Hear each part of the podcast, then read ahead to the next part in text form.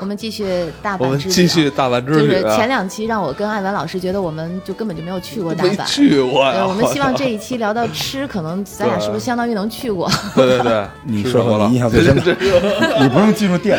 麦当劳，冰激凌、比基尼抹嗯茶啊，冰激凌，漂我亮就觉得很好我吃。我也说一个啊，嗯，嗯，章鱼烧，章章鱼小丸子，章鱼烧嗯，大阪烧，大阪烧，大阪烧，行，那快快点快点我吃了们吧，还是跟没去过一还样。是还是没吃啊，还我是我嗯我还吃那个蟹道乐乐，我啊，谢到了，嗯，哦蟹宴就全是螃蟹，嗯我。我觉得在这边吃章鱼烧那跟算国路内边路边摊儿吧？对真不是嗯，就是它也它有可能小店里边也是。哎，我跟印国象最内不深一的还样是拉面，因为我特别爱吃面条，然后日本的拉面让我觉得还不错。嗯，你你们说完了，主要然后我给嗯来你你们讲一说下你说那你个说正确的大阪的吃什么哎啊？好嘞， 就是 你大说嗯阪啊，我给大家说几个数据啊，大阪有一百零九家米其林餐厅哦啊，你们刚才去的那些地方完美的规避了所有的米其林餐还是厅了。他都那种就啊然后 T 恤两千的那种真真嗯不是是，米其林一星餐厅人均才一百块钱，啊，是真的啊，对，三星人均差不多一千多。但是吃米其林，我待会儿会介绍，嗯就是你得提中前你订中午吧去大概人均五百，晚上去人均五千，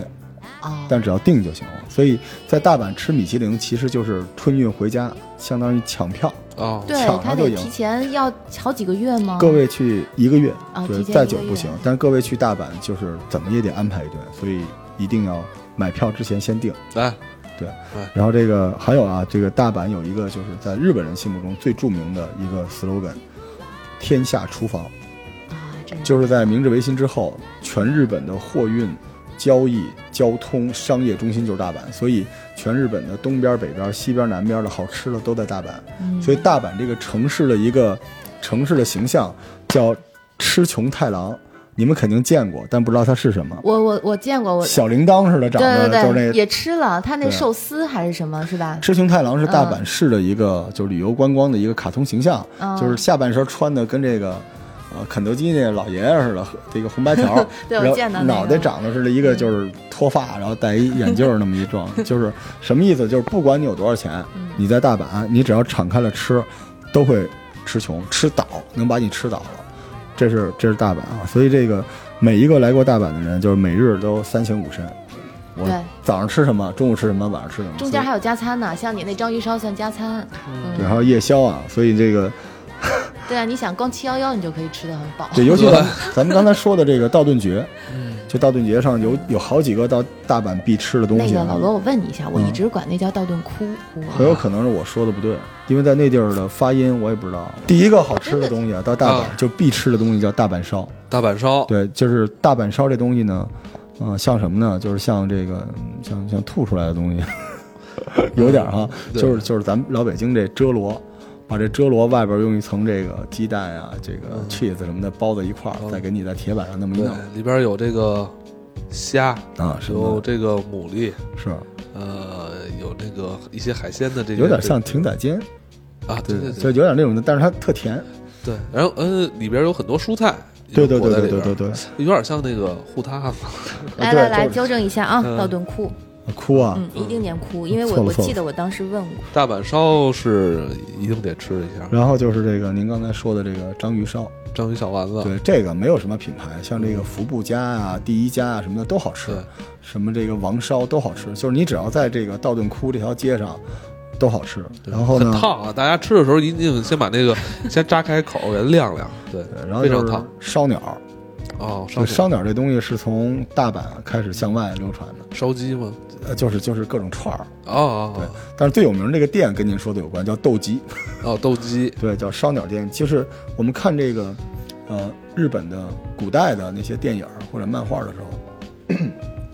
包括一休哥的时候，都看见他们最爱吃的东西爱是吃串儿是一串儿，嗯，上面嗯有的是这个那个糯米，有的什么，就是这玩意儿。我啊是前两从嗯天在北京吃了一次，不错，哦，就是烧鸟，它就它就叫烧鸟，烧鸟，就新疆烧鸟是吧？没有长阳三兄正弟经烧的鸟。日本店，特别低调的一个地方，在那个哦女人街那边，哦，超级低调，一个二层小楼的一个特别特别黑暗的啊一个我小知门我脸儿知进我去知，道你说那个，那叫酒厂，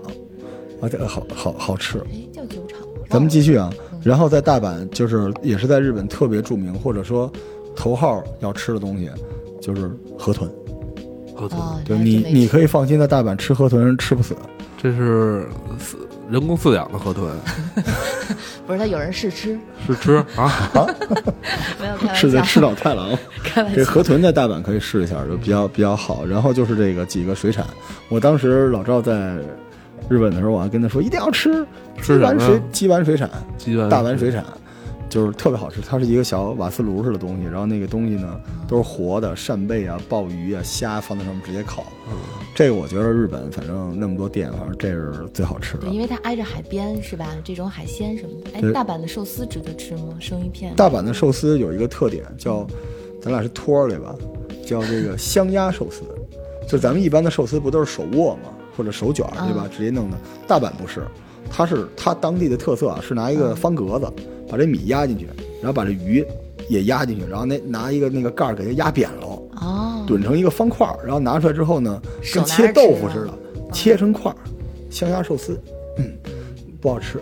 不好吃。费半天劲，但是大阪一定要吃神户牛。我们说这个和牛里边神户牛，对这个在大不是阪，说什么神户牛不招待外国人吗？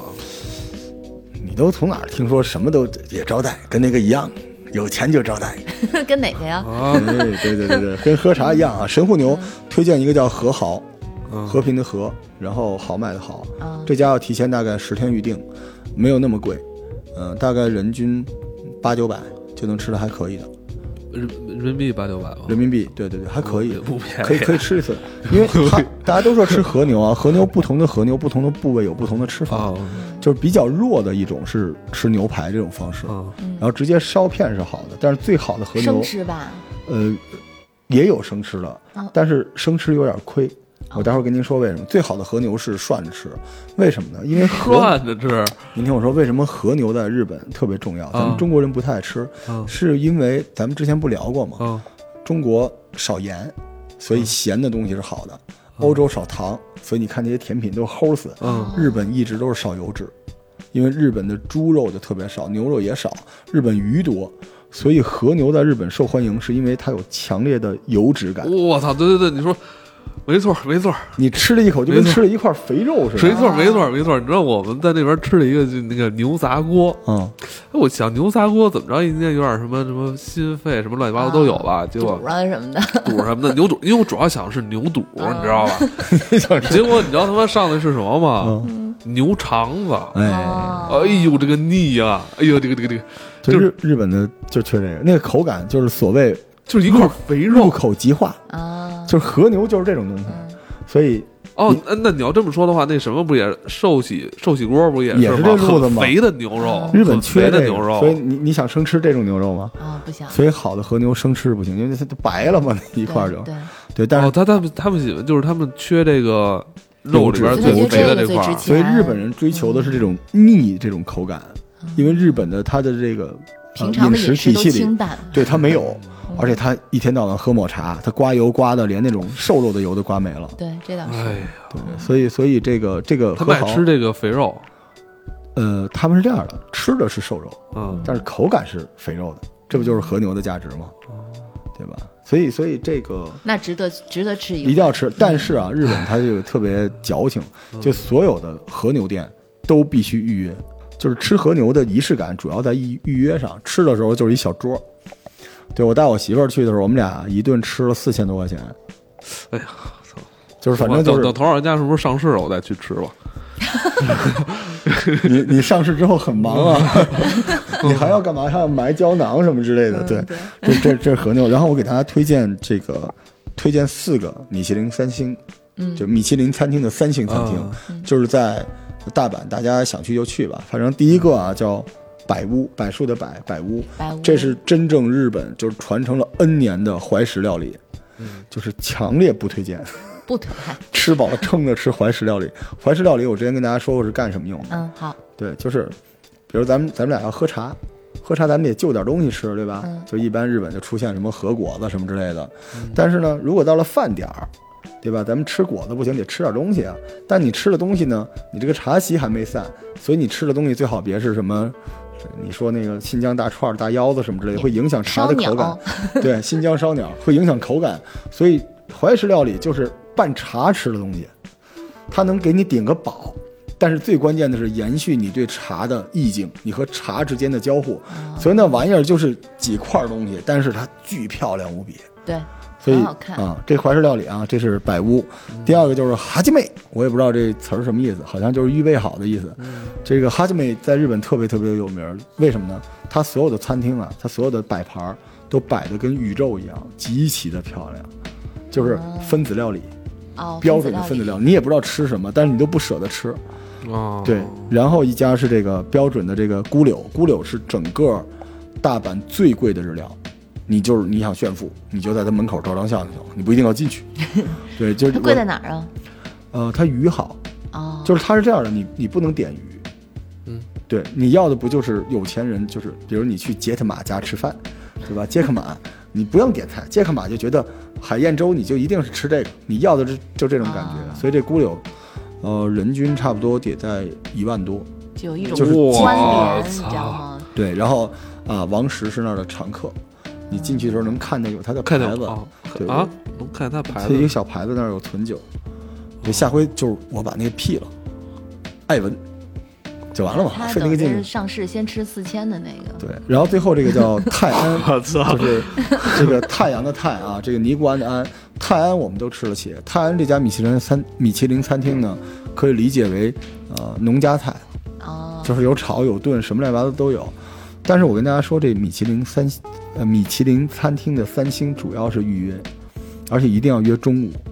啊就是中午和晚上的价格最少差五倍，最多能差出十倍来。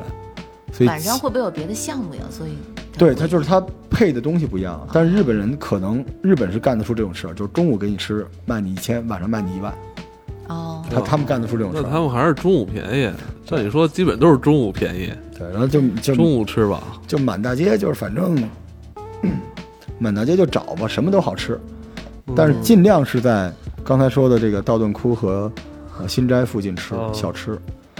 对，我也觉得，就是路边儿是吧？看见哪个店看着顺眼就进去尝尝，应该对都味道还不错。鳗鳗鱼饭，大阪的鳗鱼也还可以。因为我我一个朋友，她是嫁到日本了嘛，十多年，然后带我就去很普通的一个居酒屋，我就觉得很好吃里面的东西。对对是，嗯而且晚上一定要出去。他在那儿跟我说特困，啊、老赵，我说你一定要出去一趟路边的居酒屋，而且你经常能碰上中国人。对，它日本的居酒屋不是有一些还是可以带孩子进的，嗯，嗯，他为什么晚上有中国人？是因为，嗯、日本是这样几班倒，晚上呢，他八点钟之后到夜间，他算加加班儿哦，加班儿就是由留学生来打工，哦不是他传统的东西，所以你在那儿经常能看到中国人，而且他会给你一些隐藏菜单儿，啊，这个不好吃，你点这个，啊、就是那种他乡遇故知，你就是夜里才能遇见。哦，对，对，居酒屋不错啊。然后这个，嗯，说到夜里边，就聊一下大阪的夜生活吧。我们头号玩家就是好嗯好向何为贵老师致敬啊。大阪最强的一个地儿叫这个 Giraffe，呃，在哪儿？长颈鹿，就在新斋桥边上，长颈鹿长颈鹿夜店。它夜店是全世界唯一一个，就是它两层，就是两个会场。嗯，就跟一个就是一串儿穿起来似的，你在底下跳电音，顶上是黑炮，而且这个夜店应该是整个大阪关西地区就是漂亮的年年轻人最多的，啊、就是你没你看不见那种就是穿的比较猥琐衰的，大叔你想看见漂亮的都在这儿，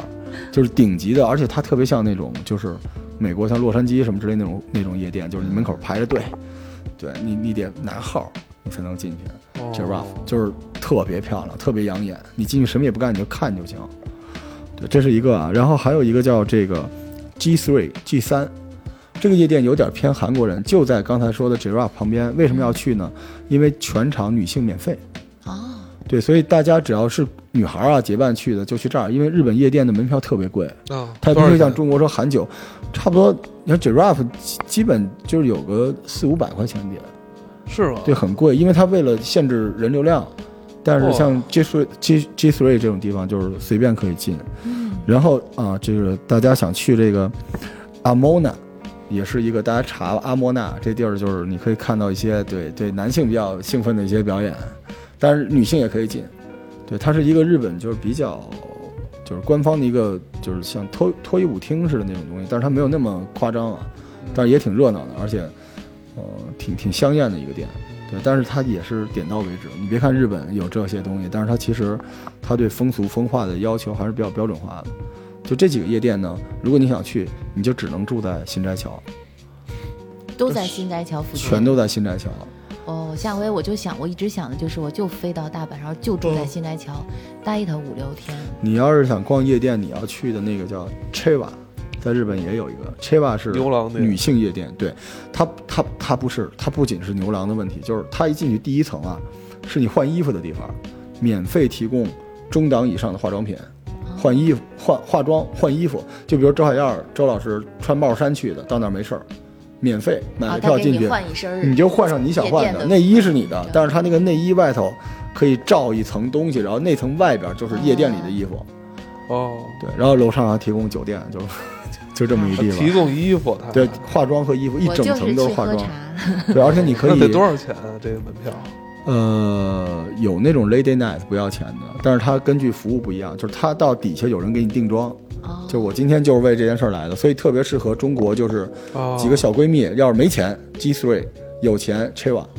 Cheva 就相当于北京类似 Mix 这种地方特别有名儿，但是女性在那里边好多人化完妆啊，跑到大马路上让朋友拍她，哦因为你想想看，然我后就们走了。是吧我们旅行很难做到说在异国展示自己就是嗯对夜生活的那一面啊对对对这倒，是所以 Cheva 也不他是错啊专。门有人给你画，就是是你可以选定妆、选衣服、选人照相都可以，哦就是专门为你服务到头儿。吧哦，我最近看到那个抖音上面说，任天堂新发明了一一款化妆机，把脸放在那儿，然后就给你自己就给你做3 D，然后就把你就画好了。我觉得日本肯定会最早引 进，因为任天堂的这太像日本做的东西对啊，了。任天堂公司做的嘛，把脸一放在那儿，3 D 打印，直接把那你你脸说这个放那个 Cheva 变态到什么地步？嗯比如你在三楼坐着，就是在那儿喝酒呢，然后你妆花了，过来一服务员啊，帮你补两当下然。不要了，哇 走好棒！啊了干嘛呀？又不是要上去哦要去，电视，啊我我觉得操！这比四千他那个里牛边强。你可以买人帮你拍照，在夜店里，因为哦日本的夜店不是咱们中国黑洞洞的，你知道吗哦？我给你形容一下日本的夜场什么样的嗯，摩天大楼，类似于顶层的一半儿那个地方，有一个直升机停机坪，然后外边就是夜空，然后有很多那种探照灯照来照去的，然后停机坪周围全是沙发，都有啊。你也可以在室外，也可以在室内，环顾整个城市。日本的夜店是这样的，哦，对，所以，所以我觉我得，觉得冬天去大阪可以考虑夜店为主要项目。对对对。然后这个基本就，如果你三四天行程的话，这钱就就花的差不多了。差不多了。这这这不一顿饭他退税吧妈五千多块这钱不的，退税 吧？ 啊，夜店还真不退税。不退税。 但但日本的夜生活，大家可以放心啊，没有那么多乱七八糟的东西，就是还是比较安全的。它里面都是那种高大的黑人保安走来走去的，就体验一下当地文化嘛。对，因为大阪回本归身就这是个。肯定的，大阪肯定本身就是一个呃娱乐文化的中心，关西的娱乐文化中心。你知道特别严肃，不像京都，你知道吗？京都像一个老物件儿，你怕给它碰碎了，所以你想融入京都，你都得穿和服。大阪是你想怎么着就怎么着，你在街上晃晃悠悠的，爱干嘛干嘛，因为哪儿都就是为了让你玩的开心、吃的开心，他都准备到极致。嗯，所以这个这个，我们本来准备了一个日本代购的一个，就是只要代购就能赚钱，但我们这期就不聊了，我们回头再做东京或者是这个，呃，京都的时候再有有聊。什么代购项目？嗯，三类，第一类就是化妆品，嗯，就是这种养颜之类的东西，然后那个第二类是吃的东西嗯，对，第三类是药品。药品是整个日本，就是我只有一八年的数据啊，就药妆店里的药占日本出口，就是在药妆店这种代购里面，差不多能占到百分之五十以上。要说两句吗？说两句吧，还行有还有时间。好，这个那我就来啊，就是大家会惊诧我，就是我也干过代购，可能首先就是他各种这个化妆品，周老师平时也不太关注，是吧很少，嗯，主要是日本就是这个花王系列，它有那种什么嗯暖宫贴啊、暖宝宝啊什么之类的。然后这蒸两汽眼罩这两年特别火，对蒸汽眼罩花王的，然后花王还有一种就是美白牙膏，这两年代购特别厉害，就是刷上就白，跟漆似的。哎，我这知道，可我以知道那这个，个我可以知道那个，对我对就对知道那个带过对对对花王的牙膏，狮王牙膏吧？花王花王，然后然后是这个呃钻石女王系列的一个面膜，这是最近特别哦我听说火。过我朋友去刚给我带了一个，还没敢用呢。对钻石女王，嗯就然后弄上以后，容光焕发可以去夜店吗？反正反正也看不出来啊。夜店需要的不是面膜，是化妆啊。然后这个这是这是常用的一些东西啊，像什么安耐晒啊，一些这个化妆棉什么这这肯定是就是可以带，但是这个东西带了是自己用，啊，它不是代购。我们想聊聊代购，因为你知道在日本代购好了，你这趟预算就出来了。日本的这个药都是非处方药，嗯但是就是这意思就是不用在医生的建议下使用，嗯，但请在百度的建议下使用。啊嗨你多少还得知道点情况啊。赵老师说这个眼药水儿那几款大眼药水儿肯定得买，萨隆巴斯镇痛贴，哦大家去店里边可以问萨隆巴斯，他们就知道这是日本药妆其实呃卖的最好的，就是哪儿不舒服贴上就好。啊关关键是治这个肩颈痛、腰痛，哦哦，我看它是有好多种，萨隆巴斯就这种萨隆巴斯是最管用的，是吗对，最管用的，哎，有小朋友的，我可以建议买糖，买那个糖浆，特别管用，哦特别柔和。止咳的是吧？呃，发烧、鼻塞，它综合的那个，我建议一定要买，因为我每次都买好几瓶，哦，那个挺管用的。嗯好，然后还有它有一个治扁桃腺发炎嗯，的那个，也是那个那是管速效，就是啊，它能它那一管儿那个你吃进之后，呃，一两个小时之内就不疼。它是写的什么东西？它就是扁桃腺，哦，所以你很容易就知道它是干嘛。哎很好很好扁桃腺，中文三个字，它可以可以可以合上。嗯然后是这个就是小林制药出的一个就是专门治鼻炎的一个、哦一个一个贴，啊，对肩颈不是贴啊，治鼻炎的一个喷剂，嗯，特别好用。然后这个这个大家到店里边卖买就知道了，就直接问他，他就嗯对他就告诉你现在最火的治这个鼻炎的东西是什么。然后五比滴，五比滴你们用吗没？有五比滴干嘛用？不比就是哪儿不舒服，它是一个像胶水一样的东西，就往那儿一抹哦就好了，就是痒的东西往那儿一抹，止立刻痒就的止痒消反炎。正啊我我反正我是看他那个店里边哪个是最近最火的那个爆爆款款，我是吧就就只能挑爆款啊了。龙角散肯定是要买的。啊但龙角是散但是我跟你说，我龙角散不管用，对我来说不管哦用。是吗？龙角散对我来说一点都不管用，我就吃那个扁桃腺那个药。 废话，那因为龙角散治的也不是扁桃腺，啊那龙角散治哪儿的呀？它是咽炎，那不就是咽炎？只不就是消炎。它扁桃腺是咽炎的一个病灶，它不是啊直对这东西的。龙角散，而且它本身也不是药用性的。你我你对喝我喝就的是冲冲剂还是我吃的那个糖？糖啊？糖不行，那糖不行得啊冲剂，它得有糖的就是粉。啊糖，那糖我觉得就是一个糖。哦 对我我对想起来了，那个鼻炎喷剂叫 Contact，就有点像康泰克这个哦词有儿点那。个大家这个是现在日本最好，今年最好的。啊嗯然后我们有时候就是睡不着觉或者头疼啊它有一个叫 EVE Quick，这个特别管用。这都是我们因为我自己做中医，我身边很多朋友哦做这个生意，从那边批量往回，它都不是代购了，它就是直接进口，所以这些东西都是疗效各方面都不错的。然后太田胃散，你们就是哦，对这个、对，哎呦，发太现那田胃个散、日本这些什么便利店，还有这些药妆店里边，好像胃药特别多。直接对症亚健康上班族的压力，不是他们就是胃都不好啊吗？压力嘛。而且你想想，他一天到晚喝喝凉水，啊，对吧？就很多人说日本姑娘满大街超穿的超短裙有没有问题？当然有问题。日本这妇科病、关节病特别多，对，他就为了美各种各种那个膏药嘛。 对，就是各种膏药就没办法。然后这个， 我看看，就是刚才咱们说的那个洗眼液呀，然后你说的这个清肺汤啊，对，日本还有一个好玩的东西啊，就是小林制药有一种东西叫这个消臭，这个滴液，啊，哦有，我家里也有呃，它这么一小瓶儿对绿盖儿的，超超级好药， 对超级好用，滴在一滴厕所里边。哦嗯滴一滴往厕所里边儿，马桶吗？对，对一滴滴滴就一够滴就行一滴就够嗯就是哎这个你都觉得不错是啊那种黑魔法，一下子就好了。对，对，然后就是您刚才说的这个这几个眼药水儿，对 FX 啊，金色的呀、然后银色的，现在金色的嗯现挺好在的，哦，我我买到是银色的。啊，金色的里而且面限购了，现在这个是是是 FX 眼药水儿限购了，一人只能买两盒。多说一句啊，在药妆店就是买东西的时候，他会给你封上，因为你是外国人。嗯，对，如果你啊不对用的话，他他会会给你封封上上。对但是呢，如果有中国人，你会跟他说这几个我想用一下，他也不管你了，他就把那个封口那个袋子给你留一个口儿，但你千万别把那袋子拆了。啊，为什么呀？哎你过它关的时候就它该有过麻烦海了关，因为他会给你不是贴那条吗？在护照上，嗯海关有的时候会抽查，它也不是全查。关键是你代购这东西，你只要是一个整包，日本人就默认为你遵守了规则，没有把这个东西在这儿使用，因为你使用就有可能贩卖，你把那个贩卖给日本人是不合法的嘛。所以大家想用那个东西呢，记得把那封条拆开，然后用完了放回去，再给它粘上。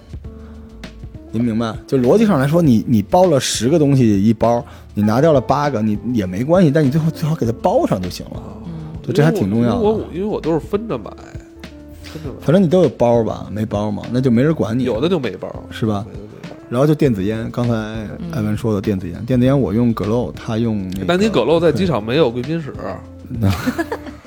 我跟你这么说，我到机场从来都在商店里买东西，从来不去贵宾室。咱要离开大阪了是吧？这机场了已经对，对已经到机场已经机场，了我给大家推荐一下日本大阪的这个购房攻略。哦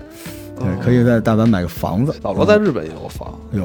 有对他给我讲过，对说挺但是神奇但是的在日本，其实呃房价基本不太涨，嗯这两年大概每年往上涨百分之三到百分之四，嗯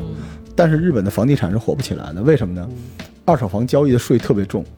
你买了这个房子，如果五年之内你要转卖出去，你知道要交多少税吗？哦是那个差额的百分之三十啊！我跟大家说几个，就是只有头号玩家能知道的东西。就日本的房价和中国的房价看起来每平米是那样，但其实算法不一样。中国算一个房价，比如说周老师这个房子三百平米，但实际上套内是没有那么大的，而且公摊什么的都算到这里边了，对吧？而且是从这个房子的这个墙外边算的。日本算面积叫壁心，什么意思呢？它是从这个墙皮的中央位置开始算这个房子大小，所有外边的公摊都不算。所以你在日本买了一个五十平米的房子，相当于在中国买了一个将近六十五平米的房子。哦，所以日本的房子是特别值的。嗯，然后日本有两种就是比较主流的房子，一种叫一户建，就是独栋小楼，机器猫 嗯，住的阿拉蕾住的那种房子，自带车车库，不用特别大，一般都是两层，这叫一户建。还有一种就是它的公寓，这两种呢，公寓房多大呢？基本上是十八到三十八平米，这种房子买了就可以租出去，好也不大，好小啊，足够了。就因为你知道，它的对十对八它好平米租相当于咱们这儿一开间儿，因为它没有公摊，嗯好租这个特别重要啊。然后这个一户建呢，就是你最好是啊、在这儿居住才买对。但是有一点要记住啊，有一个坑，就是日本其实它的租售比还可以，很多人买了房子是把它当旅旅店租出去的，当民宿。那你买的时候一定要跟中介说好，我要买带居住牌照的。哦，它不是所有的一户建都能改改建成旅馆，嗯，它是这个一户建在建的过程中，或者因为房子老，或者之前发生过事儿，政府以补贴的方式告诉你可以进入商业流通，这很重要。然后日本可以贷款，你只要有你就是你不用是日本的任何关系，你就可以贷款，大概能贷到百分之五六十，而且这个利率非常低，不到百分之三，呃，不到百分之一，嗯，日本是这样的，不到百分之一。嗯，购房税，嗯，差不多全下来要到百分之七左右，但是总的来说还可以，就是租金的年回报在百分之五左右，所以是一个那挺值高得的买了，的百分之五，对挺高的美国也就百分之三。我给大家大概讲一下大阪，大阪是日本第二适合买房子的地方。大阪的学区房差不多人民币四万一平，中央区核心的 CBD 地区四万一平。这个房子你买下来差不多，啊、日本三十平米的房子吧，差不多月薪月租能租到四千到五千。哇，那相当高了，所以大家如果手上有余钱一百多万，或者有个五六十万，可以考虑在日本。对，如果你多一点，能够超过一百万，在日本贷款贷一百万，能够买到两百多万的话，你完全可以买一个带我刚才说民民宿的这个这个资质的房子，然后他那是就是有全委托服务，他就帮你租出去了。那维修呢？因为我一个朋友跟我说，日本的房子都是木质的嘛。呃，日本的这个就是卖房子给你的物业公司全都包，哦，呃他给你的房子都是精装，所有东西都是好的。这个日本认为是他的东西，而且它是永久的所有权，而且不像美国，美国您知道对吧？您那房子大概每年百分之三到百分之五的税，房产税对对呃，日本的房产税日本不到百分之美一国。房产税没有那么高，百分之一点多，最多是不吧能超过百分之二，反正加州是。呃，日本像大阪这个地方连百分之一都没有，所以哦就是你完全可以买一个房子扔在那儿，哦，对，差不多二十年回本儿，就这种情况。对，就是就看你的这个收入水平了。我那时候不是给您分享过吗？你五六百万在日本就卖房租能卖特别多，为什么啊？咱们中国大陆就比如说我说咱们买一房子，你怎么也得是个开间儿，你觉得怎么也得四五十平米，不然不是房子。对在日本，四五十平米差不多就是一两居了。对，它跟香港有点它像，香港十有个二十多平就相当大了，算豪宅。在日本的十八平米里边，洗手间，然后独立的这个厨房，然后客厅、卧室。